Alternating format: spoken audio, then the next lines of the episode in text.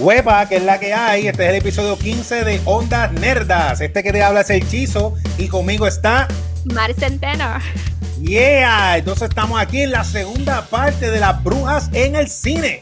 Y hoy vamos a hablar de la bruja de la película del 2020, Gretel y Hansel, el día de hoy. Sí, estoy súper emocionada porque la película me gustó muchísimo. Yes, me, me, encanta cuando toman cuentitos que hemos visto así buenazos, inocentones en Disney y para niños y, y, hacen, lo transforman en otra cosa para adultos y en este caso es oscuritos para, para, para, para el season que estamos, el Halloween eh, de octubre. Sí, sí, sí, lo hicieron como los cafés, que está el café normal y te dicen oscurito clarito, pues esta es la versión oscurita. Cortadito. De, cortadito de, de, de, Gretel y Hansel. Pero antes de que vayamos a eso, eh, no nos pueden ver, pero yo estoy súper excited porque estoy vistiendo la camiseta de Ondas Nerdas que ya Uy. llegó. Uy. Yeah. Estoy, eh, ¿cómo es? Eh, el fashion de Chizo, Chizo Fashion. Chizo Fashion. Chizo Fashion me viste el día de hoy. Eh, ya pondré fotitos ahí en las redes para que vean qué linda está la camiseta. Yeah, no, oye, ya, ya empezaron a llegar. Ya empezaron a llegar las camisetas, así que si ordenaste la tuya, enviaron la fotito que queremos verla y están a tiempo. Todo el mundo está en todas las redes de nosotros, donde Nelda y de hechizo, los hyperlinks Ah, para el ahí. Chizo Fashion. Ahí consiguen la camiseta de, de este podcast, Ondas Nerdas, la Yeah. camiseta de mi blog, Vivir Deliciosamente en marcentero.com, que está preciosa, que fue un arte original que generosamente Shizo hizo para, para el estreno del blog, que tienen que ir a verlo si no lo han visto, y tienen las camisetas eh, temáticas para octubre Yeah. con, el, el ja- el- con la Ouija board. la Ouija croquetosa. Croquetosa, tiene el, el super Doctor Casco Yeah, doctor Casco bebiendo juguito de cranberry y el café heavy metal. y, y, otro, y, y otros diseños. Tienen que, que pasar por allá eh, y lo buscan como She's of Fashion, right? La busca como Chizo Fashion eh, en, en, en la, en la red, en Facebook y en Instagram. Están piñados. El primer post que vas a ver en, en, Facebook y en Instagram y en Twitter. En Instagram no, porque en Instagram está el link en los bios, la biografía, pero en Twitter y en Facebook está piñado arribita con el dibujito de la t-shirt. Así que si quieren camisetas con diseños originales de podcast eh, hechos en Puerto Rico eh, y, y, y arte eh, de apoyar lo nuestro, ¿no? Original, pues por ahí pueden lucirse con, con unas super camisetas. Me encanta, Yeah. estoy, estoy bien lucida. Ah, yo, estoy, ah, yo estoy esperando que me llegue la mía. Sí, sí, a mí me llega un poquito antes porque saben cómo es el correo y, y lo hemos mencionado antes que yo vivo en Estados Unidos, en Arizona, y pues llegó rapidísimo. Yeah, pero a mí está de camino, así que yo La- también voy a. ¿Ya voy a te llegó el email de que, de que está viajando para Puerto Rico? Sí, ya me dijeron, tu, tu, tu pedido está nave, está chip. Y ya, ya lo estoy esperando para modelar. Para Qué modelar rico, también. Qué rico. Pues se compran las camisetas eh, para que puedan decir que se visten con el fashion de Shizo y eh, me visitan cuando tengan tiempo en marcenteno.com que este miércoles Yeah. eh, va a haber post nuevo. Oye, métanle mano a ese blog, que está bien bueno. Y pues yo creo que entonces ahora nos montamos las escobas me encanta, me encanta que siempre hacen lo mismo. y vamos a darnos un viaje por eh, el inofensivo mundo Del cuento de Gretel y Hansel, este cuento infantil que todos conocemos, de la casita de, de jengibre, era de dulce en el medio del De bosque. dulce de Pues, jengibre. Esta es una versión del 2020 porque antes que se acabara el mundo hubo un poquito de 2020, hubo un poquitito, un poquitito de 2020 y creo que fue en febrero salió esta versión en el cine basado en el cuento de hadas de folclore de los hermanos eh, los hermanos Grimm de Hansel y Gretel, el cuento alemán. La cinta es dirigida por Oz Perkins este, y trata de, ¿verdad? De, de, de la historia clásica de, de Hansel y Gretel, cómo se pierden en el bosque y cómo llegan a donde la bruja como tal. Eh, los hermanos Grimm eso lo aprendí yo después de adulta, eh, porque pues de, de, nena lo que vi fueron las historias de Disney inicialmente. Eh, estos dos hermanos, Jacob y Wilhelm Grimm, eran ah, académicos alemanes que, que, se dedicaron a hacer research y coleccionar folclore eh, del siglo XIX. Y uh. estas historias, ¿verdad? Que las pueden conseguir en, ¿verdad? En, en libros físicos y online también, eh, no eran ¿verdad? E, era una tradición oral que ellos fueron recogiendo y no eran tan inofensivas como las conocimos en Disney, si usted las conoció primero por esas versiones, que, que es, lo más, que es lo más común, es lo más natural, eh, y, y, eran todas dark. Sí. Eran dark. Eh, tenemos a, por ejemplo, a la Cenicienta. La versión eh, que recogen los hermanos Grimm, la hermanastra, cuando le van a medir las zapatillas para que la zapatilla le sirviera porque tenía los pies muy grandes, se cortó los dedos. ¿Qué? en, la historia de los hermanos Grimm, para que pues, no le cabía el pie, se cortó los dedos, se zumbó la zapatilla y, y, es bobito el príncipe, es medio moroncito y no se da cuenta. De hecho, se la lleva pensando que, que, que la, la cenicienta y por medio camino, eh, cuando la zapatilla empieza a gotear el chorrete de sangre, ahí es que se dan cuenta, pero el, el, príncipe no era muy brillante el de esa historia. Y, y, y como esa, todas esas versiones que vimos, Rapunzel, La Bella la Bestia, Caperucita Roja, eh, La Bella Durmiente, todas tienen una versión un poco más macabra en, en esta colección de los hermanos Grimm. Eh, apuntando más al terror, a, lo grotesco. Sí. Entonces, de esta versión de los hermanos Grimm es que se alimenta eh, Gretel y Hansel, que si lo ven a propósito, en esta versión los nombres están invertidos porque regularmente la conocemos como la historia de Hansel y Gretel. Exacto. En esta de horror es Gretel y Hansel. Eh, antes de que empecemos a, discutir eh, si ya la vieron, que es mucho mejor participar como oyente de la conversación, la película tiene una página propia de, promoción y allí tienen alojado un storybook. Sí. Eh, así que lo googlean y lo buscan. Vale la pena ir a verlo porque es una obra de arte. Todos los sketches que hicieron, la música que le colocaron.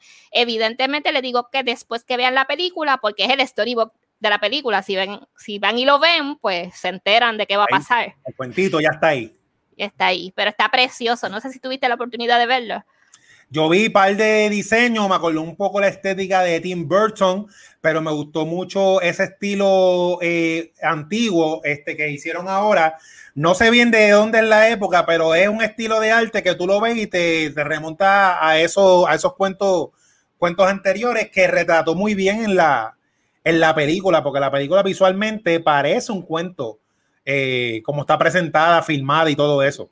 El storybook se presta también. ¿Te acuerdas aquellos libros que uno abría y eran como 3D con los cartones? Los pop-up books. Los pop-up books. Sí. Eh, eh, se presta para eso. De hecho, toda la estética de la película luce así, como si, como si tuvieras como ese plano de escenografía y los personajes entonces se resaltan, ¿no? No, no, eso que tú dices a propósito, porque mira, yo lo, de lo que me fijé cuando, cuando yo vi la película en el cine es que el, el, aspect ratio, el tamaño de la pantalla, solamente el prólogo es widescreen, como una película tradicional, cuando están contando el prólogo, pero cuando empieza la historia, se pica la pantalla casi cuadrada.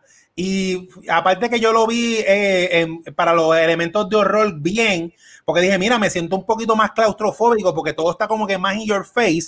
Eh, una nota del director que encontré por internet, él dice que él escogió ese aspect ratio a propósito para darle ilusión visual de que era un storybook y que, el tamaño cuadrado como si fuera un libro. O sea que ya de arranque más que en presentación, el director estaba bien claro, bien enfocado en cómo quería presentar esta película.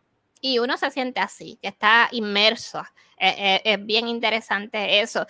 quiero hacer una pausa porque de, momento sé que dijiste que fueron de las pocas películas eh, que lograron estrenar en cine antes de la pandemia, pero acabas de decir que tú fuiste a verlo al cine. Sí, yo la fui en febrero. Estoy muerta de envidia. ah, diablo. Ya, ya, ya, mi corazón. Ay, Dios mío, el cine. Sí, sí, el mundo se acabó, pero sí, en febrero pude hacer un par de cositas. Ay, qué emocionante. Mira, aquí estoy. No, pero no te envidia. muerta, de, muerta, de, envidia momentáneamente. Me voy a recuperar. Ah, pero no te, voy, no te voy a decir que no te voy a acordar que en febrero yo pude ver a Ricky Martin aquí en vivo. en concierto. En estos momentos, señores, no le estoy retirando la palabra porque necesito continuar a hacer este podcast, pero es un tema del que no quiero profundizar. Wow, yo canté Living la vida loca en febrero, antes de la pandemia, con Ricky Martin ahí al lado mío. Digo, no estaba tan al lado, pero lo vi de cerca. Lo, viste, ¿cómo es? Shaking the Bum Bum. Shaking Bum Bum, Y yo estaba ahí, I'm a desperado. Esa era la, la única parte que me sabía. Ese fue el último concierto que fuiste. El último concierto que fui, primera vez que fui a ver a Ricky Martin, y Ricky Martin dijo, wow, abrí el concierto en Puerto Rico, yeah, y ya no tocó más en ningún lado. Oh my gosh. Pero sí, también pude ver Gretel y Hansel. No fue la última película que vi en el cine, pero es la, la de horror. Que, la, más reciente de horror que pudiste ver en el cine que de hecho en esa época siempre enero y febrero se conoce en el mundo, en el mundo de películas y de cine, como que esos son los meses de, de zafaconcito, que son los meses que tiran las películas que los floja, que no van a pegar. Y esta película, es, yo digo que eh, está bien buena, no mucha gente la ha descubierto por obviamente todo lo que está pasando, pero cuando la gente la logra ver, dicen, mira esa película, esa película está engufiada yo he tenido mucha suerte porque en este ejercicio de, la escuelita de horror al que estoy asistiendo a través de ON y con los invitados que hemos tenido para, para discutirlas y demás, me ha tocado ver horror que es eh, altamente artístico. Sí. La cinematografía está preciosa. A mí me encanta. O sea, me puedo morir del susto, pero estoy encantada con la belleza. exactamente, ese estilo. E, ese estilo. Eh, así que he tenido suerte. Evidentemente ya expandiré hacia otro estilo de películas de horror eventualmente, pero estas que me han tocado para, para eh, hacer esa introducción eh, ha sido visualmente bien placentera. Sí, sí, es que te, te, y ha sido psicológico, el miedo, eh, no ha sido necesariamente esta cosa totalmente grotesca, sino que es un suspenso psicológico en el que, en el que uno se siente como al borde de la silla por lo próximo que va a acontecer, pensando en que estas cosas son eh, eh, de, de, una maldad épica, ¿no? que va a dañar a nuestros protagonistas y, tú estás sufriendo al lado de ellos y, cómo avanzan en la historia, eh, pero, pero mientras avanzan, eh, puedes quedarte sin aliento diciendo, esa escena es un póster, esa escena es una pintura, e, esa escena, eh, qué, horrible lo que está pasando y qué hermoso como me lo muestran. Sí. Y, es, y ese traqueteo de, de, eh, de contrariedad me parece maravilloso. Sí, sí, yo, yo le puse un Hace que las cosas me gusten dos veces. exacto. Sí, a mí me encanta, como yo soy artista visual, todo lo que se vea estéticamente placentero y bien bonito, a mí me encanta. Yo le puse un nombre en mi mente que yo le digo a eso, Lush Horror, o también le digo hermosura grotesca. Y sí, hay un par de películas de horror que están contrastando con eso. Y estas películas no tienen el clásico jump scare, que es que te ponen un ruido de repente o algo en la cara para que tú brinques, sino que eh, es un horror un poquito más slow burn. Y a mí me encanta ese estilo, por lo menos. A, mí eh, eh, me va gustando me va gustando y me atrapa, me atrapa de una manera en que sí tiene un efecto emocional sobre mí eh, y cuando terminó la, película, eh, no me suelta, ¿no? Así que terminé de ver la película, me fui a hacer unas cosas cotidianas o lo demás y la película sigue rumiando. Sí. Que es lo que yo pienso que es efectivo en cualquier género, ¿no? Que una película, después que tú terminaste, no simplemente you drop it, sino que te, ves pensando sobre la película o sobre elementos que viste en ella posterior. Eh, pero vamos, vamos a, hacer la introducción de sobre qué trata la película. ¿Tú lo tienes allá? Sí, yo, yo, yo sí, si quieres, ya la, la, voy más o menos contando y vamos hablando sobre ella. Ok. Este, la película empieza con una introducción, ¿verdad? De que en un pueblo eh, había nacido una bebé, una niña hermosa, pero enferma. Eh, y esa familia pues no tenía como que muchos recursos y se entera de que hay una hechicera que, ofrece como que sanarla si, si la familia está dispuesta a aceptar lo que ella ofrece. Y en esa escena vemos la, al papá llevándose a la bebé. Esa es la primera escena que yo digo que es artísticamente visual porque vemos una silueta brutal de una mujer que no se le ve la cara porque tiene la cara tapada con, una sábana, un manto un velo y un sombrero y ella está en el medio de un triángulo negro como de madera contrastado con el, con el background y ya ahí empieza la parte mística.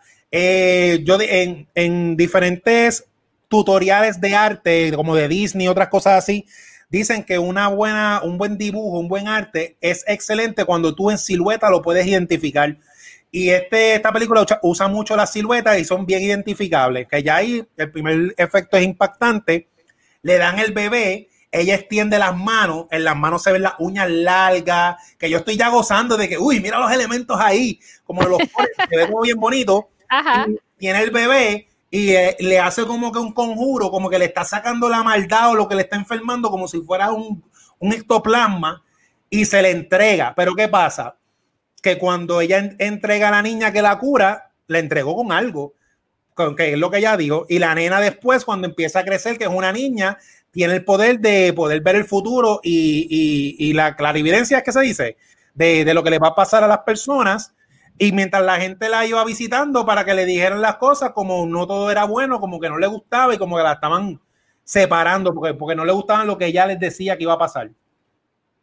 A mí el, el debo debo, coincido con todo lo que vas diciendo, eh, observé que el triángulo inicial donde colocan a esta enchantress o bruja que sana a The Beautiful Child es el mismo triángulo por el que luego eh, Gretel va a mirar dentro de la casa de la bruja que se encuentra en el bosque. Hay muchos, sí. Sí, hay muchos. Eh, muchos triángulos. E, esa cuestión geométrica para, para darte como pistas es bien interesante si logras, ¿verdad? Eh, eh, identificarlo mientras ves. A, mí me gustó mucho el contraste de que la historia si va de inicio narrada como si fuera un pequeño cuento. y que hace el contraste de que es un tiempo oscuro en el que nace esta baby. Sí. Que hay famina, o sea, hay hambre. Sí todo es como gris. Y nace ya esta niña, aunque nace enferma y piensan que va a morir y todo, nace ya con la otra edad de ser una cosa hermosa que nace en un tiempo donde nada está bonito. Es verdad. Y lo segundo que pasa con esa niña y, lo hermoso, que, a veces se, se, considera en todos estos mitos como que lo hermoso es una tentación o es peligroso o muchas cosas específicamente si es atribuido a las mujeres en la historia. Esta niña tiene un gorrito rosado, así que dentro de toda esa estética gris eh, eh, se distingue. Eh, el, en la historia inicial de, de este Beautiful Child, me, me me es interesante que utilizan la palabra de, del gift.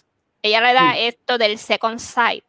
Eh, y luego a través de la historia vamos a, ver una Gretel haciendo unas advertencias sobre recibir regalos. Sí. Que tú ves esta eh, cuestión de cuando se usan las historias folclóricas para dar lecciones. Sí o enseñanza. Lo que pasa es que la película es más compleja y va a traer diferentes temas filosóficos también dentro, dentro de la historia que la hace, eh, que la eleva a, una cosa más compleja y, a esta lucha psicológica que vamos a, enfrentarnos entre la ficción que estamos viendo y los mensajes que, están depositando en, el desarrollo de la película. Sí. Eh, vemos que necesariamente este asunto de que tú estás contando, de que a la gente no le gustaba eh, las visiones que tenía la niña, esta, esta gente del poblado quiso solicitar servicios de este regalo que le dieron a esta niña. Exacto. O sea, la bruja le dejó el second sight. El regalo. y el pueblito quiso hacer utilización de él. porque muestran en la escena que el pueblo está como en una fila, esperando que, ella les lea. El futuro. así que esto de, de ella darles esa visión, aunque el mensaje no fuera lo que ellas quieran, porque evidentemente en, una etapa en que todo el mundo es pobre, que todo el mundo tiene hambre y lo demás, posiblemente todas eran visiones de muerte, que es lo que uno interpreta, porque no se dice literalmente. Ella empieza a recibir un rechazo por eso. Un rechazo. Un rechazo, la gente pide, pero cuando les dan ahí, ¿verdad? El, que no esté dispuesta a, a, escuchar las respuestas, mejor que no pregunte, ¿no? Exactamente. Este, pero entonces se da esta cosa, se establece que, que es como oscuridad. Sí. Desde el saque, cuando, cuando se le dice, la bruja le dice, o el narrador, me, me, parece que es el narrador que dice que es que la bruja le dice al padre que debe ser valiente y confiar en la oscuridad. Exacto. Pero yo no, yo no interpreté yo como, como, como persona que está mirando la película, como, como el espectador, yo no, yo no interpreté de inmediato que la oscuridad fuera necesariamente mala. Esa, ok. Ve, yo voy con calma, viendo que me están ofreciendo, y yo no pienso que es mala, y yo no pensaría necesariamente que The Beautiful Child fuera necesariamente maligna desde el inicio. No, pero sí pienso que, hay un rechazo del pueblo con este poder adicional que tiene, que va oscureciendo la participación de este Beautiful Child y tiene como unas consecuencias. Esa fue mi interpretación de lo que vi. Sí, sí, porque le da esos poderes y esas energías que confía en la oscuridad y para, aparentemente eso son unas fuerzas bien, bien poderosas que con, un poquito de, ¿verdad? De, de, cómo te traten, tú puedes más o menos controlar de una cosa a la otra y yo lo veía así, como que como ella la rechazaron y qué sé yo, y era una niña, pues los poderes no los podía controlar. Y ella tenía poderes increíbles, que ella podía controlar que la gente hiciera lo que le diera la gana. Y ella logra que el papá se suicide. Eh, la película te presenta como que ya lo controló mentalmente. Y ahí es que la Mai se la lleva otra vez para el bosque porque dijo, esto es la maldad pura. Y se la entrega a la, se la, la abandona por ahí, según la historia, ¿verdad? Al principio deciden abandonarla, o sea, a una niña. A una niña que no está controlando sus habilidades que ella no pide porque es una bebé. Cuando le dieron esa Con nadie a quien jugar. A lo mejor sí, a lo mejor usted puede verla e interpretar que, que, venía pozoñosa y habían puesto algo negativo. Ese, es otro, ese es otro point of view. Eh, o, o que aquello que debe morir no debe el tamper, ¿no? No, no, no debes, pues, eh, si, si te toca morirte, no, no debes utilizar poderes alternos para, para, salvarte la vida, porque no, no, sabemos de dónde viene. Y en esta historia aparenta ser que las brujas son naturalmente malas. Exacto. Y ahí la, la abandonaron en el bosque y ahí corta al tiempo presente porque acaba la narración como que cuidado con lo que dice, cuidado con los regalos, y ella pues se dedicó a buscar de la suya y se ven un montón de niños como que adentrándose al bosque, como que en unos tonos como si estuvieran siendo controlados. Y había una fosa gigante y te da a entender como que pues eso es lo que ella ahora se dedica a hacer en el bosque. Ella, ella como niña está buscando amiguitos. Amiguitos. Pero, pero aparenta ser que se lleva a los niños de la comunidad. A los niños. Y cierra, cierra la historia del folclore. Y ahí cierra la introducción y ahí se pica la pantalla al librito de cuentos.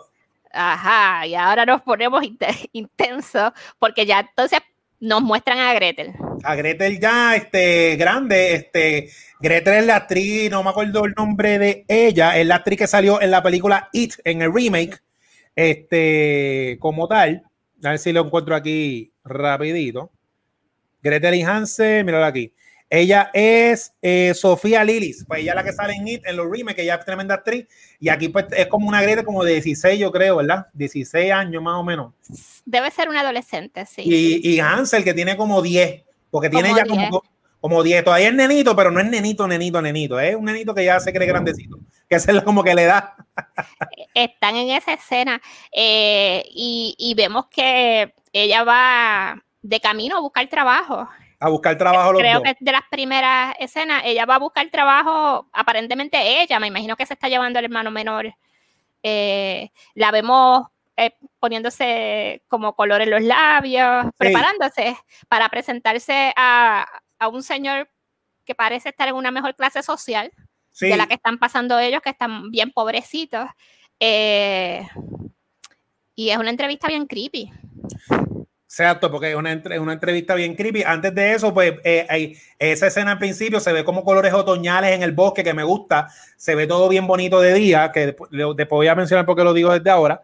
Y llega a la casa esa de, ese señor que está como que aparentando, que está buscando eh, empleada doméstica. Y, pero la entrevista no va por ese punto, no va por ese lado. pues, pues yo, no sé si él está buscando o no, fíjate, porque esas cosas se, se, quedan en que cuando tú eres jovencita tienes que ir a buscarte trabajo, te tienes que ir a un convento, te tienes que resolver porque estamos en una época de gran precariedad y pobreza. De hecho, él parece como, como un señor de otra clase social, pero todo en su casa se ve empobrecido. No sé si te das cuenta, eh, la apariencia de él, la higiene, todo se ve eh, bastante deprimente.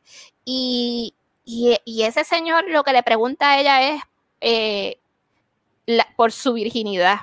Ah, eh, eh, se, se, ve cripitongo porque tú ves que la intención del tipo es usarla, ¿verdad? O abusarla sexualmente.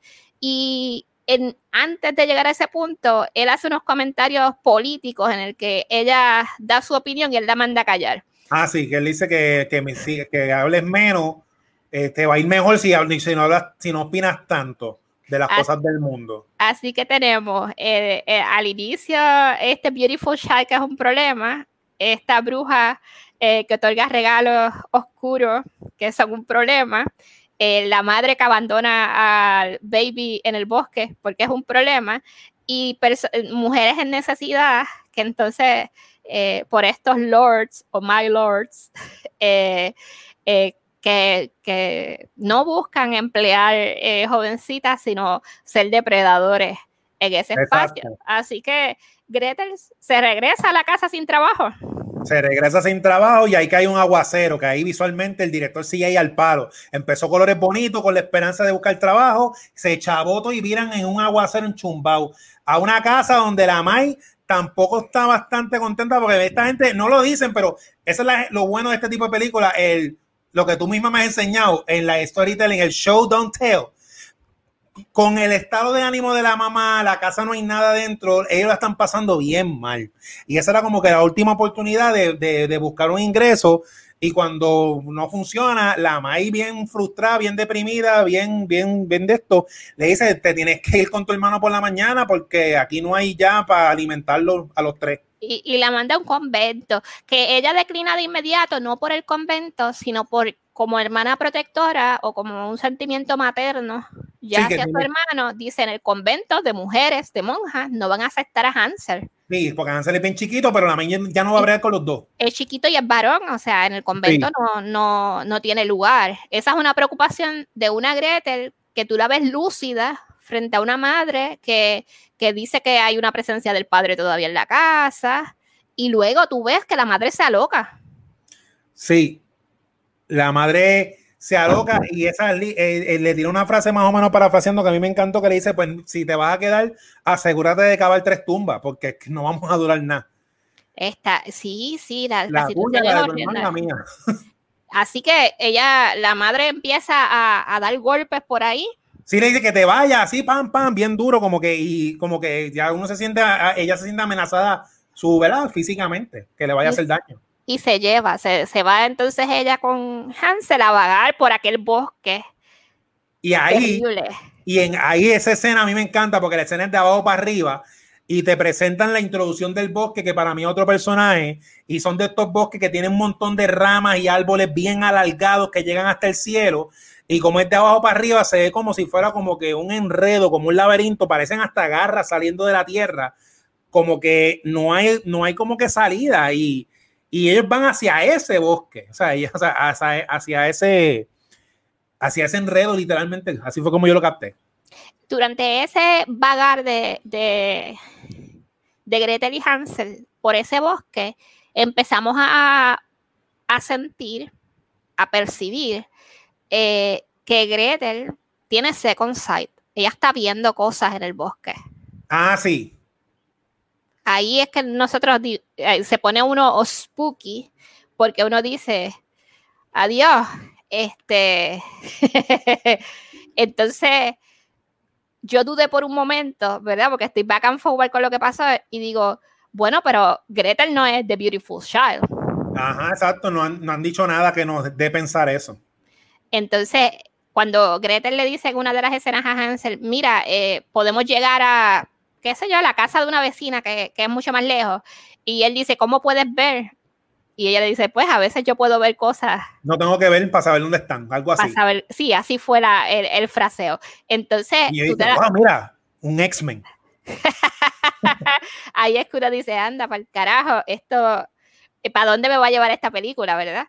Exactamente. Y, y, tú, y tú piensas que van a llegar a la casa de la bruja, eh, Ajá, hecha, de, hecha, de, dulce, de dulcecito. Eh, donde vas a encontrar, pero de esa no es, pero esa, ¿cómo que de pan esa, es mi, esa es mi versión, eso es, eso es mi versión. ¿De qué, sería, de, ¿De qué sería una casita de sabrosa en medio La del mía, bosque para ti? Pues el techo es de pan criollo, la cerca es de croqueta, la puerta, la puerta es de, de pastelillo de carne.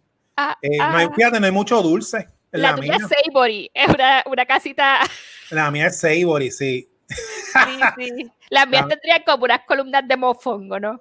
Ay, María, mira, ve, ahí nadie se pierde. No, no, no, no nos en la van a colonia me pongo a la izquierda. estamos a salvo porque las casitas siempre son dulces y, y veo que nosotros necesitamos almorzar ya.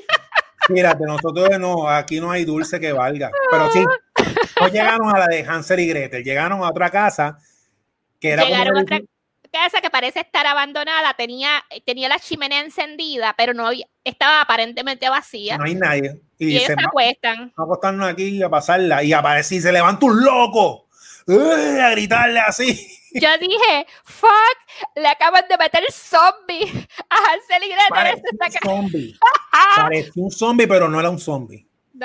Era un señor todo loco y les empezó a correr ah, la, la, la, la, y fuágata y le mete un flechazo al tipo y hay un monje que lo rescata y les da comida Él es The Hunter.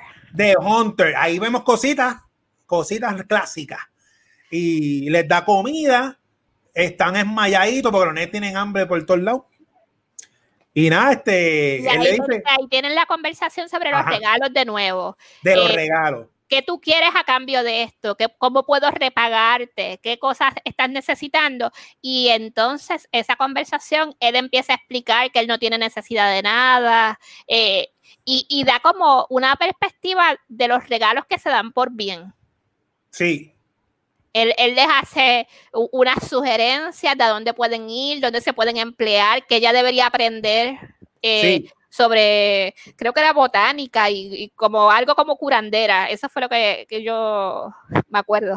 Y el nene dijo que quería ser casado y dijo, ah, pues mira, más abajo hay un pueblo que hay que, no, leña, era leñador, leñador. era. Leñador. Hay- Eh, eh, ah, Eh, y entonces uno empieza a recoger, mira, son buenos consejos para que no se quieran aprovechar de ti como mujer de otra manera, deberías aprender estas cosas. Y, y es como, es como un momento de sabiduría. Eh, les permite bañarse, asearse, eh, comer, descansar. Ese va a ser el descanso de Gretel y Hansel, el único descanso ajá, que les, va a dar, que les va a dar el narrador y la historia con, con todo lo, lo que podría ser bueno y son merecedores los niños. claro. eh, antes de volvernos a enfrascar en, en los horrores de la película, Sí. yo tuve dudas de, y me quedé con, con esa sensación de dudas, si The Hunter era realmente es- este farol eh, de lo que se supone, si no se hubiesen desviado eh, Hansel y Gretel de, de la vereda, o si él era eh, como un preludio de preparación de los niños para la bruja. Oh, no, fíjate, no sé. Te, te voy a explicar por qué no sé. Porque yo por lo menos lo capté como que de verdad ser un hunter en las afueras del bosque, qué sé yo. Porque como presentan el bosque, para mí el bosque es como un personaje.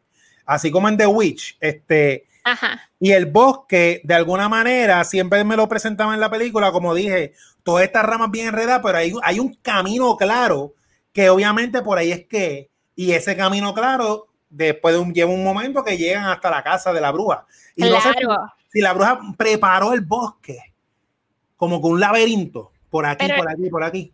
Pero eh, vemos que una vez ellos salen de, de Hunter, eh, con la intención de llegar al pueblo, donde tienen oportunidades. Eh, ellos entran a, a ese bosque que, que- que tú bien dices y me encanta tu, tu punto de vista.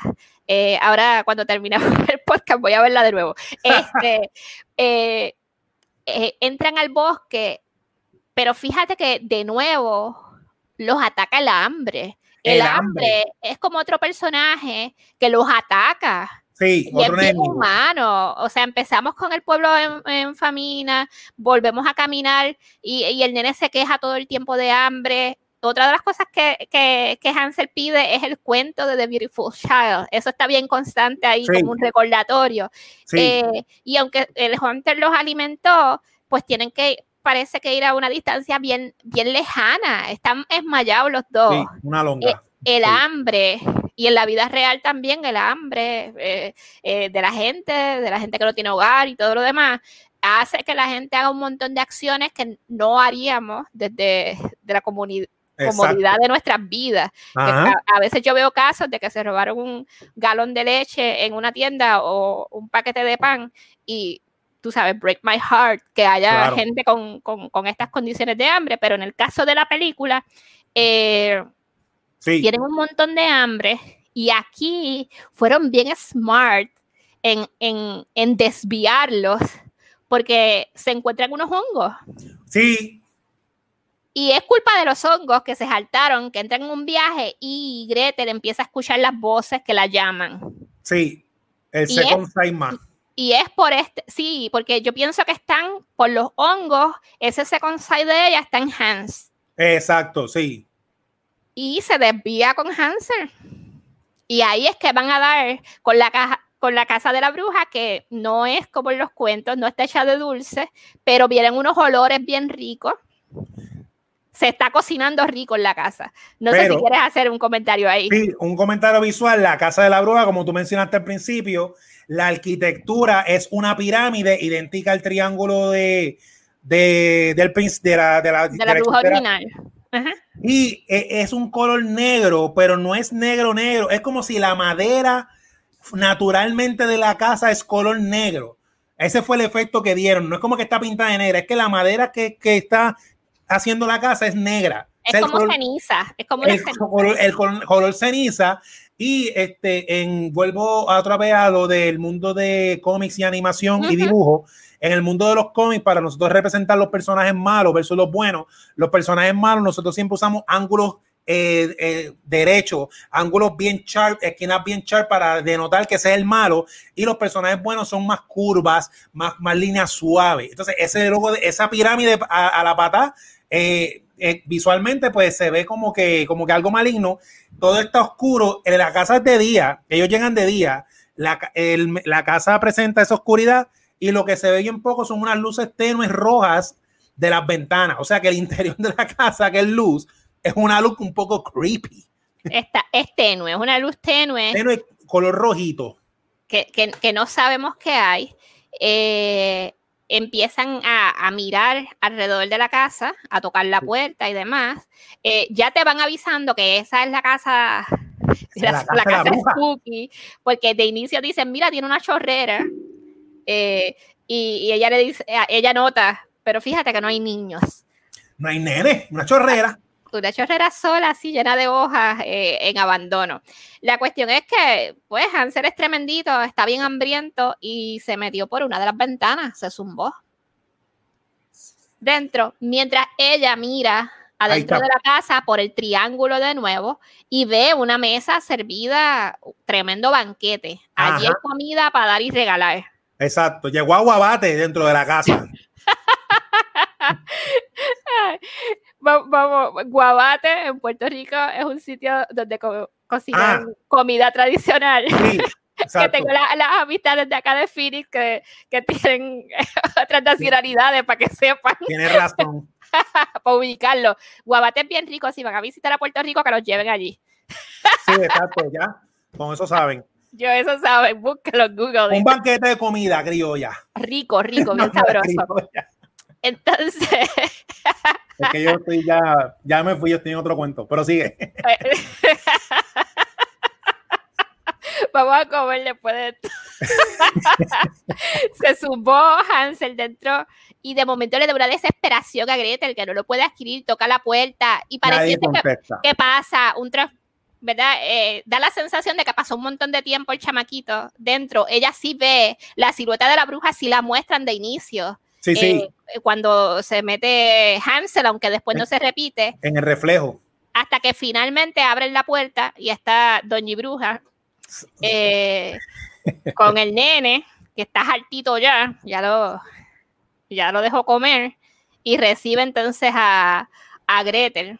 Sí, que le dicen, ah, esta es la Gretel famosa que tanto me está hablando el nene, como tú dices, presentan que pasó mucho tiempo ahí, una señora, un traje negro, un pañuelo para atrás un poco alargado. Me encanta el look de la bruja también, o de la señora que tú y yo sabemos que es la bruja, pero ella todavía no, porque es una cara, eh, este, de una señora eh, mayor, pero yo no sé si usaron efectos especiales o lentes de contacto o qué. La actriz se llama Alice Creech, brutal, le quedó.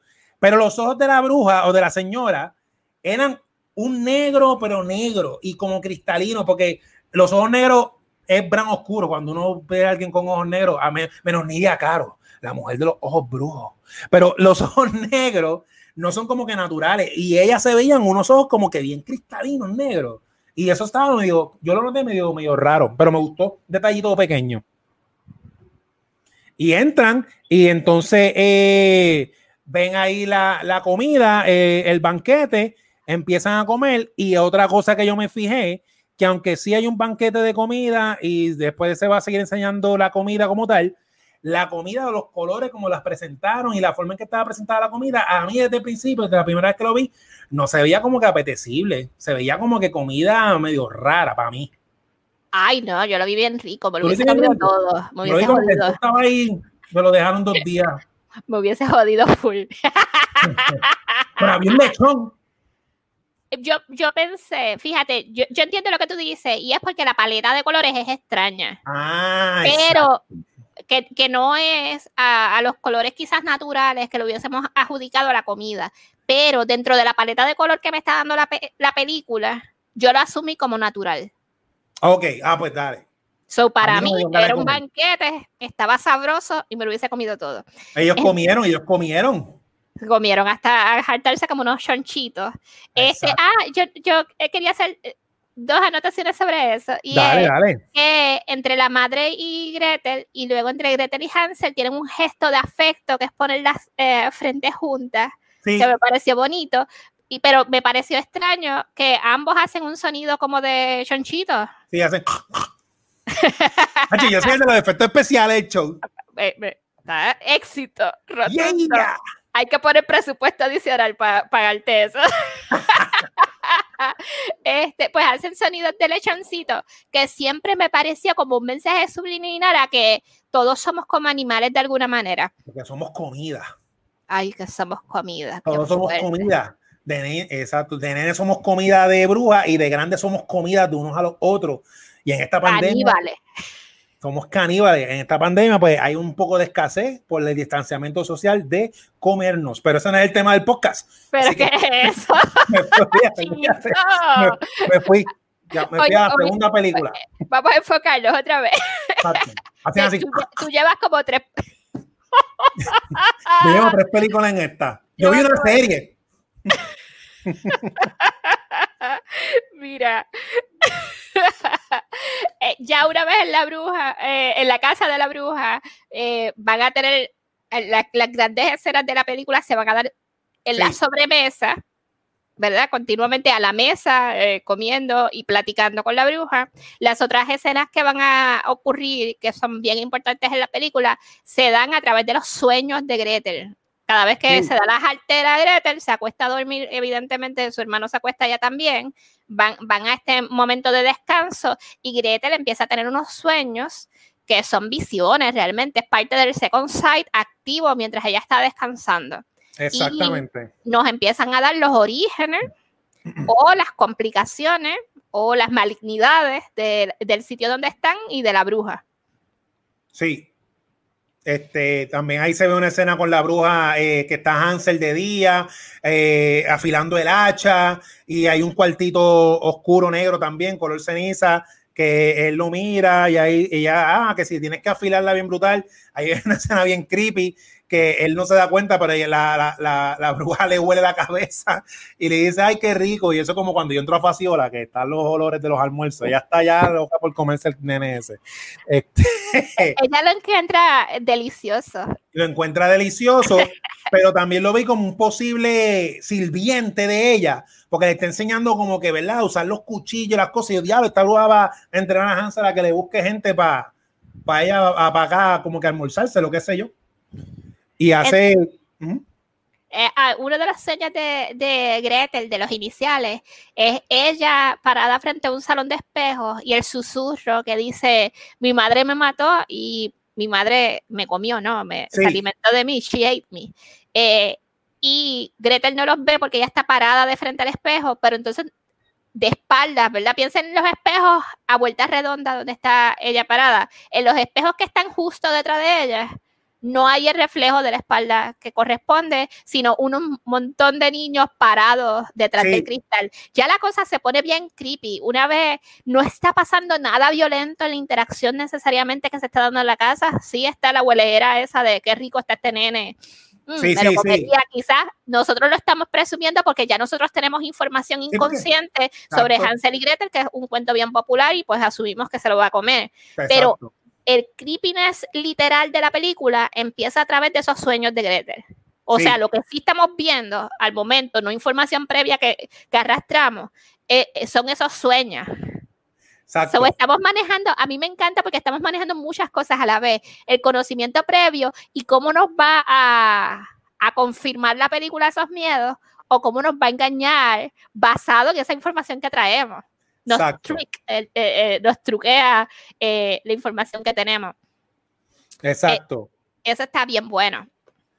Sí, porque y ahí, este, más o menos, va, como que la bruja, como que se va dando cuenta de eso de Gretel, y yo, en lo, yo, yo lo capté que la bruja, como que inconscientemente de Gretel, de, porque la bruja sabe lo que está haciendo, como que la va a ayudar para eso, porque en una escena Gretel dice que está como que cansada pero que no puede dormir. Y ahí dice, te voy a preparar una, un brebaje, una poción que vas a dormir bien. Y ahí es que Gretel hace la, tiene la visión súper grande del review de, de, la bruja, que yo creo que eso la bruja lo hizo a propósito. Pero yo pienso que sí, que, que el brebaje inicial, porque ya le sirve más de unas cosas, es para como awaken her. Sí. El, poder interno de, de Gretel.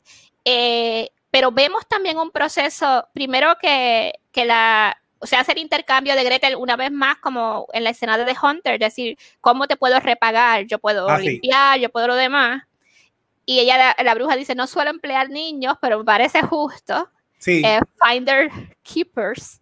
Así que se, se, va a quedar con ellos. Con los nenes. Y, y ella procede a hacer la bruja. A mí me pareció que fue un, no importa cuáles son las segundas o terceras intenciones de la bruja, ella entra en un proceso maternal de educación. Sí, de ellas. O ella los acoge, los alimenta y los empieza a educar. Eh, a Hansel lo empieza a, ver, él siempre ha sido, ¿qué quería hacer? Leñador. Leñador, pues entonces a afilar el hacha, a irse por el bosque a tratar de, cortar sus árboles. Y entonces a Gretel le empieza a enseñar botánica quizás, en, un libro de manejar plantas y cosas así. Así que ella toma un rol de educadora de esos niños que tiene, pero la educación eh, más, más relevante a la que ella se está dedicando a full es a la de Gretel. Porque al nene lo manda al bosque a que siga intentando con el hacha por ahí dando cantazos a los árboles. Pero, pero la que tiene su atención, el one-on-one, es con Gretel, que de hecho Hansel luego le pregunta en algún momento de la película a Gretel, ¿qué hacen ustedes todo el día? Sí, exacto. Son, la que tiene toda la atención de la bruja, ahí es, Gretel. Como un training heavy ahí que le está dando a la a, Gretel como tal. otra cosa que me gusta el diseño de la bruja, los dedos, las puntas de los dedos, de, no, no las puntas, como que un poquito más de la mitad, es el mismo color ceniza que distingue la casa y la ropa de ella y todo eso. Eso me gustó. Ya con los sueños, Gretel empieza a sospechar pleno de que algo está mal en esa casa y empieza a decir, pero mira, envíame por, por víveres, envíame por supply al pueblo. Este, mira, e, esos melocotones, dando un ejemplo, porque no me acuerdo ni qué frutas eran, pero esos que son perecederos, ¿no? Eso no puede durar más de dos días, se dañan rápido. Dime para dónde voy a buscar las cosas. Y la bruja le dice, ¿tú estás viendo que se están dañando? No, ¿verdad? Déjalo ahí. No hace falta. Esa es la parte del bastón, te lo deja caer, el training del bastón, más o menos por ahí, que ya el, ungüento. El, el, ungüento fue más adelante, pero, pero podemos pasar a eso. Eh, ese, es, eh, hay, hay, un momento ya después de, de, varios sueños. Al inicio, Gretel es como nos quedamos un ratito y nos vamos al pueblo, al plan original, ¿no? Al pueblo. Sí. Pero ya, ya Gretel empieza a no quererse ir con las cosas que ella siente que se le están revelando a través de la educación que tiene la bruja. Y viene una escena que es fabulosa. Hay, hay muchas escenas fabulosas visualmente, pero está esa en que la bruja le, le pone unas grasitas en los dedos y le dice, pues estas cosas, esto que está en ti no es algo que tú puedas remover. Eso es un gift, eso es algo que tú tienes. Y hacen un ejercicio en que ella puede mover un bastón mover mágicamente, ¿no? Powerful. Pero que a mí, esto fue personal. A mí me gustó esa escena porque esa escena no explican lo que es ese ungüento. La bruja coge el ungüento, se lo pasa al bastón y lo tira al piso y las manos de Gretel la, se, la, se la unta. Y nuestro fabuloso invitado de Witch y Angelician nos enseñó, porque yo no sabía eso, que parte del folclore de la bruja era usar grasa de niño para enhanced sus poderes. Y aquí no lo dicen, que el que lo sabe dice, wow, qué gufiado. Y el que no lo sabe, ah, mira un cuento. Y cuando se entera, mira. Y, no, y nunca lo explicaron. Y yo de mira, grasa de nene. Los, los regalos de nuestros invitados de las que siguen dando. así mismo. Entonces, eh, me gustó ya el palo ahí y, y, qué hago con el palo y la bruja. Pues nada, el palo se queda ahí como leche virada, a menos que tú digas que no. Y Gretel, fuá, lo levanta con el poder de la mente la brujería full. Ahí se va. Luego, y el está brutal. Y luego ya estaré en el bosque e intenta mover, ¿verdad? Unos árboles grandes. Y el árbol se inclina ante ella. That was beautiful. Esa es una de las fotografías maravillosas. Pero, pero la realidad es que los sueños ya estaban llevando a, a Gretel a haber visto un subsuelo, una habitación en un sótano, eh, encuentra en una alacena una puerta, eh, ve, unas cosas macabras, ¿no? De, niños muertos. Y aunque ella ya se quiere quedar ya con su nuevo eh, poder encontrado, ¿no?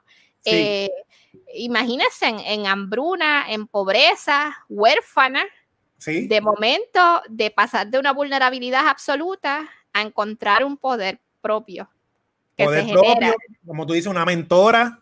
Una mentora y todo lo demás, pero el punto, el punto eh, que frena todo esto que, se va dando tan naturalmente es que en uno de estos sueños, que no sabemos si son sueños o son escenas reales, eh, Hansel se quiere ir porque él ya está spook con todo lo que se está dando. Eh, y en el sueño real, mentira real, ella lo saca de la casa, lo deja en el medio del bosque y la realidad es que al despertar, Hansel ya no está. Y es el amor, el awaken, el awaken mayor de decir, ¿qué voy a hacer con todo esto? Tengo que sacar toda la verdad porque tengo que recuperar a mi hermano. Y eso me parece súper hermoso. Sí. Súper hermoso. Y ahí empiezan las conversaciones más serias entre la bruja y, y Gretel. Y Gretel diciendo, voy a comprobar si, si en el sótano hay muertos. Ella va a la comprobación y ahí es que vemos la maravilla, porque la habitación gigante donde se sueñan es de unos techos bien altos, es como si fuera como si fuera piedra blanca o cemento, no sé la textura, ¿no? Eh, prácticamente es, es, como una bóveda vacía. Es bien alta que tiene una mesa prácticamente, eh, está como sellada, ¿no? Eh, bajo suelo y luego vemos que es una puerta que estaba sellada también dentro de la alacena para accesar, pero vemos a la bruja, bruja siendo bruja, que todo está sellado porque ella puede accesar el tubo que está en la habitación. Eh, chorrea sangre hasta el suelo y de ahí ella se levanta. Sí, sí, ah. ahí esa escena, mira, eso como tú dices, chorrea sangre casi, casi negra y del charco sale una, una figura joven, la bruja joven con el traje negro. Ahí es que yo digo que esto es este eh, eh, eh, hermosura grotesca, que es lo que yo digo, porque todo se ve hermoso. Es mi escena favorita de la película, pero es la escena más impactante, porque está la bruja físicamente, la bruja se ve una mujer bien joven, el pelo es negro, negro, pintado, blue, blue black. Ella se ve metalera. ¿Cómo qué? se ve metalera. Metalera, metalera. Ella tiene todo el cuerpo como tatuado, como runa o tatuajes que son de rituales, más o menos como uno lo entiende. Y ella se va con un vestido negro bien largo, saca un bucket, lo tira, eh, lo vierte en el piso y el bucket está lleno de órganos. De, pedazos. De, pedazos, órganos, bracitos de nene, full, ahí en la cara y el face, todo se ve bien bonito. Los tira y los desparrama todo en la mesa hace la pose esa de la bruja esta de, Disney que, que, extiende los brazos y convierte todos los restos y los órganos en comida. En comida deliciosa que se está saltando Gretel y Hansel toda la película. Estamos comiendo nenes y muertos. Están comiendo niños. Por eso es que no hay que ir al pueblo a buscar el perejil. Porque no, necesitan cilantro, si ella está ahí. Ni cilantro ni todo eso. Ella está bien apertrecha. abre los ojos y los ojos son plateados. O sea, que es como que un contraste. Y ahí se despierta y ahí sí que se asustó. Y ya ella entonces empieza a planificar cómo le va a ganar a la bruja. Ya vio que Hansel está en ese subsuelo. Ah, sí. Eh, y tienen las conversaciones, la conversación sobre el veneno y cómo consumir veneno se desarrolla la inmunidad. La parte en que la bruja come de un plato y se retira, ¿verdad? Como si en vez de tener un huesito en la boca, se retira, se retira algo que tiene en la boca y resulta ser como una trencita de niña con un lacito al final. E, esa es parte de los posters de promoción de la película. Si ustedes buscan la película, van a encontrar esa escena. Bien impactante y bella de nuevo, los colores, la postura, el, el, largo de, la imagen, todo es un póster. Ahí yo me di cuenta, porque ahí en esa escena, mientras la bruja, porque la bruja lo pone con intención de que esta es la que hay. Ya ahí la bruja, vamos a dejarnos de paños tibios. Esto es lo que yo te voy a enseñar y esto es lo que yo soy en todas las conversaciones de la sobremesa de la bruja hay una escena bien, bien que yo entiendo que le hicieron a propósito, y es que detrás de Gretel sentada hay como en estos bustos que uno usa para poner la ropa. Eh, hay un traje largo como el de la señora detrás exactamente de Gretel y yo lo vi como un simbolismo de que yo te estoy entrenando para que tú seas, una Ay, yo no me fijé, tengo que una bruja como yo voy a, voy a verla de nuevo y me voy a fijar en todo eso. Pero ahí eh, ella le pone la rencida que mira, esta es la que hay. Comemos nene aquí en esta casa. Sí, ya esta es la verdad de velada. este es el menú. Y, y, y, cuando, y cuando se da estas discusiones entre ellas, eh, ella dice, pero es que tú ya sabías mi historia. Sin yo contártela. Sin yo contártela. Y volvemos entonces al Beautiful Child y la verdadera versión de la historia. Eh, que sí dejaron a la niñita en el bosque, eh, pero no es la niña la que estaba buscando amiguitos y se comió a medio humanidad. Y se convirtió en bruja. Y se convirtió en bruja. No, no es esa historia, sino que la niña eh, seguía en la mente de la madre continuamente, sea cierto o no, le molestaba el asunto de la niña, así que agarró al, al niñito que tenía, fue y buscó a la niña que tenía y se los devoró. Porque encontró a la hechicera.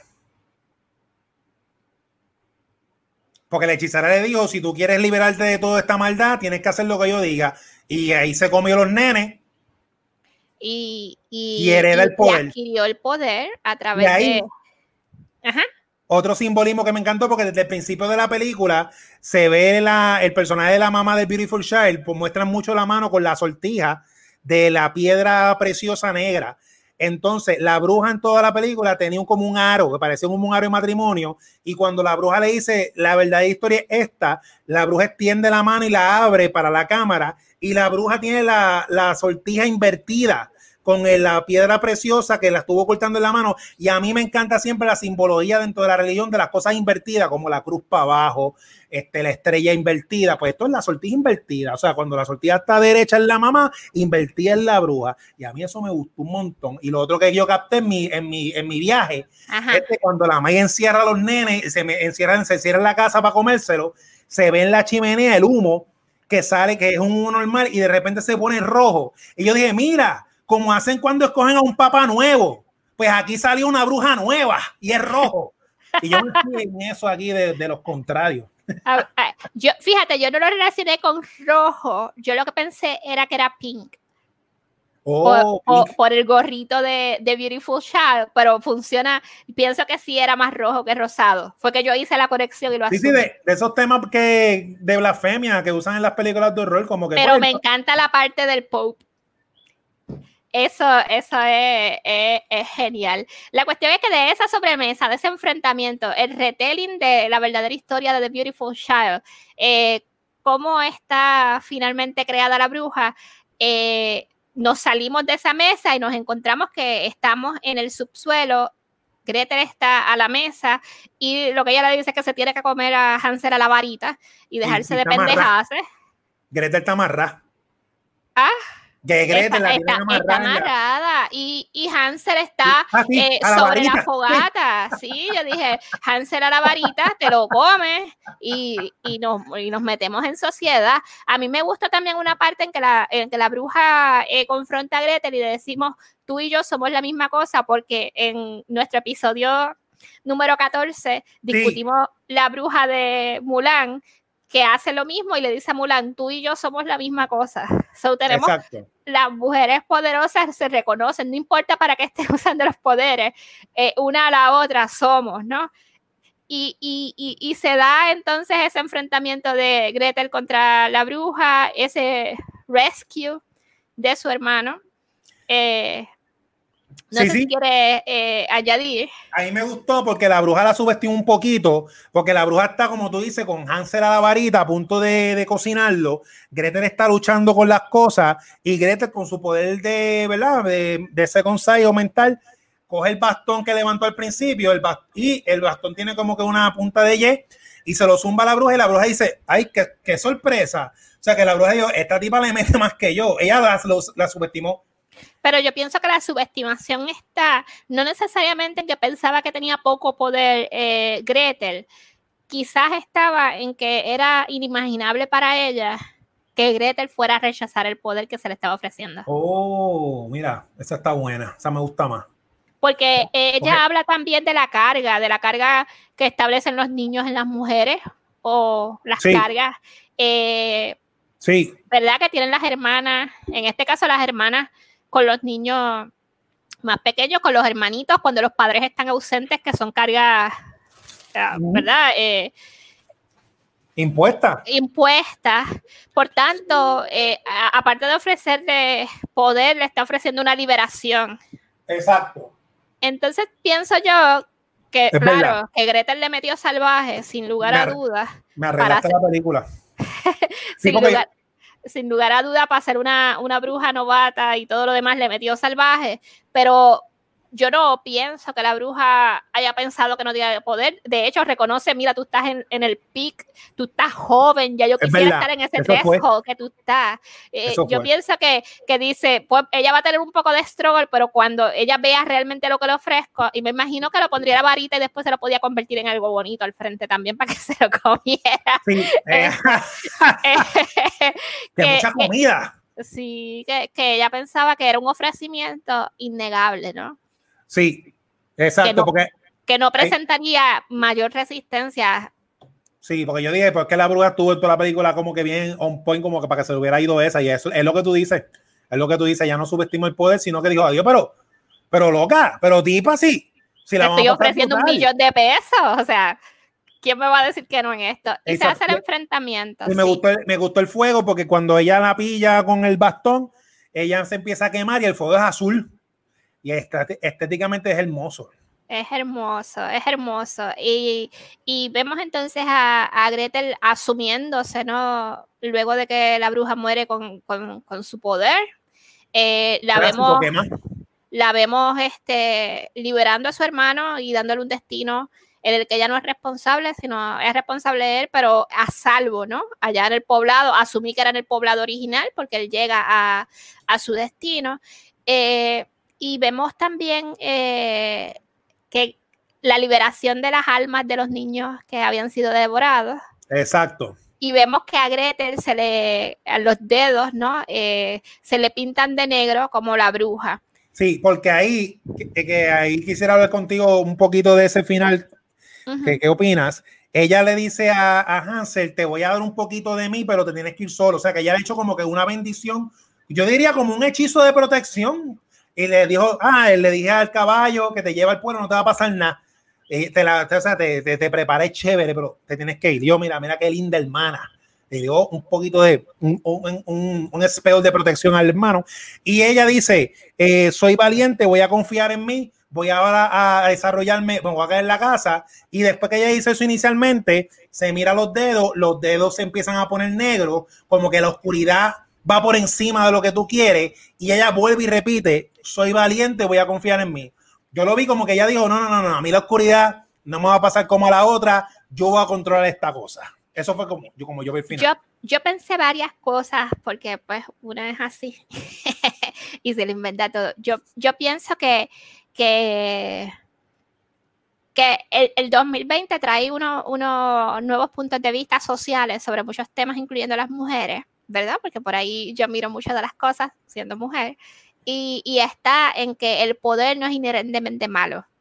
voy a decir, yo mm. recibo todo este poder, este poder que yo nunca imaginé tener, oh. y yo soy responsable del mismo. Nice. Esa mirada. Tengo una segunda mirada que quiere decir que todos recibimos gift, todos tenemos el bien y el mal y somos responsables de cómo manejamos lo bueno y lo malo que tenemos en nosotros, porque eso no es exclusivo de las brujas ni de, ni, de nadie. Eh, nosotros tenemos cosas buenas, cosas malas y tendencias eh, en diferentes temas por cómo crecimos, por nuestro medio ambiente y lo demás, y elegir lo correcto siempre va a ser un reto, so hay que ser brave para cuando, específicamente, porque cuando las cosas son bien fáciles de decir, sí, esto es lo correcto, ahí nadie tiene struggle, pero a veces hacer lo correcto nos cuesta. Y aunque en el tema de, de Hansel y Gretel sea no comerse a los niños del vecindario, eso también es una decisión de cómo desarrollo y, y cómo actúo dentro de la comunidad y con los poderes recibidos. También pensé, y mira esto, a ver si estoy stretching too much aquí, eh, que tenemos The Hunter, que fue la primera parada sabio, y tenemos a, a Hansel, que siempre quiere ser leñador, allí en la casita. Vimos que tenía, me parece que era una gran hacha, ¿verdad? Sí. Pero, ¿qué tal si no es leñador y luego también es cazador? sería la responsabilidad de Hansel ponerle un stop a la bruja del bosque si la cosa se pone fuera de control. Mm. que ella depositó de responsabilidad. ¿Fue una libertad, un pase? O cuando ella le dice que tiene un poquito de ella, es que él tiene el conocimiento de qué pasó allí. Mm, oye, me gusta. So, eso ya haría en la parte 2 y él sería el cazador y va. No. ¡Wow! ¡No! Y, se unen al fin. Pues ya, ya veremos. Pero, pero tiene muchas posibilidades para mí me pareció súper novedoso eh, el hecho de que agarraran la historia de Hansel y Gretel, pero que la historia fuera de brujas. de, brujas, de la herencia del poder, eh, de la transferencia del poder, de las razones por las que se adquiere cierto poder en algún momento, de que se hablará de la maternidad, de que se hablará de los tipos creepy en el camino en que una tiene que bregar, conseguir trabajos, acosos sexuales y todas esas cosas. O sea que hay muchas cosas que podría hablarse actual o simplemente te la puedes disfrutar como un regalo de una historia eh, moderna, de, una historia muy vieja eh, y con, una nueva luz y una cinematografía, mira, Aplos. Bien bonita. Y aunque tiene esas dos o tres escenas un poco chocantes visualmente, la recomiendo como película, porque es una muy buena película, para personas que no necesariamente ven horror, pero que que la pueden ver y a lo mejor ahí le cogen el gustito. Ah, sí, la pueden ver gente que le gustan las películas con un poco de suspenso. Lo puede ver personas que les gusta la fantasía. Sí. Si te gusta fantasy, you're gonna love it. Eh, y lo que tú habías dicho al inicio, que son slow burner. Sí, lentita. Eh, eh, es, es, es, lenta, pero envolvente. si te gustan los, los, los, cuentos en general, la puedes ver porque tiene su, su asunto, ¿verdad? tenso, pero, pero son más clímax de película regulares que, que, que horror, que horror gráfico y, y, totalmente gore. Eso no es. Sí, no, no, no, no. Así que están safe. Está para adultos eh, en general que disfrutan una buena película, la pueden ver en confianza. ¿Verdad que sí? Una hora y media, rapidita. Sí, sí, sí, sí, sí. Y tienen pues todos esos elementos que nos no, fijamos para ustedes, así que si no lo habían visto y se van a zumbar, pues ahora tienen eh, una mirada como interesante a ver si encuentran las mismas cosas que nosotros o las cosas que nosotros no vimos. Exactamente. Así que, ¿qué tú crees? Yo creo que ya estamos bien. Estamos súper. Si ven algo que nosotros no vimos o que a ustedes les encantó de la película que no mencionamos, que nos escriban en las redes sociales. En Ondas Nerdas estamos en todas las redes sociales y en toda la... En Onda Nerda, mira, en todos los proveedores de podcast y en las redes sociales, Twitter, Facebook, Instagram, está Onda Nerdas, eh, como tal, por ahí nos pueden escribir, por ahí pueden checar la tienda Chizo Fashion. Y a mí me encuentras todos los jueves en vivo en Twitch como parte del staff de Cultura Secuencial.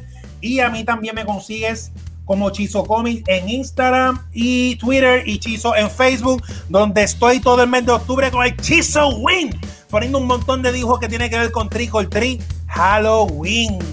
Son treats, todo treats. Digo, treats y pan criollo, pan con ajo. Ah, croquetas y todas esas cosas ricas.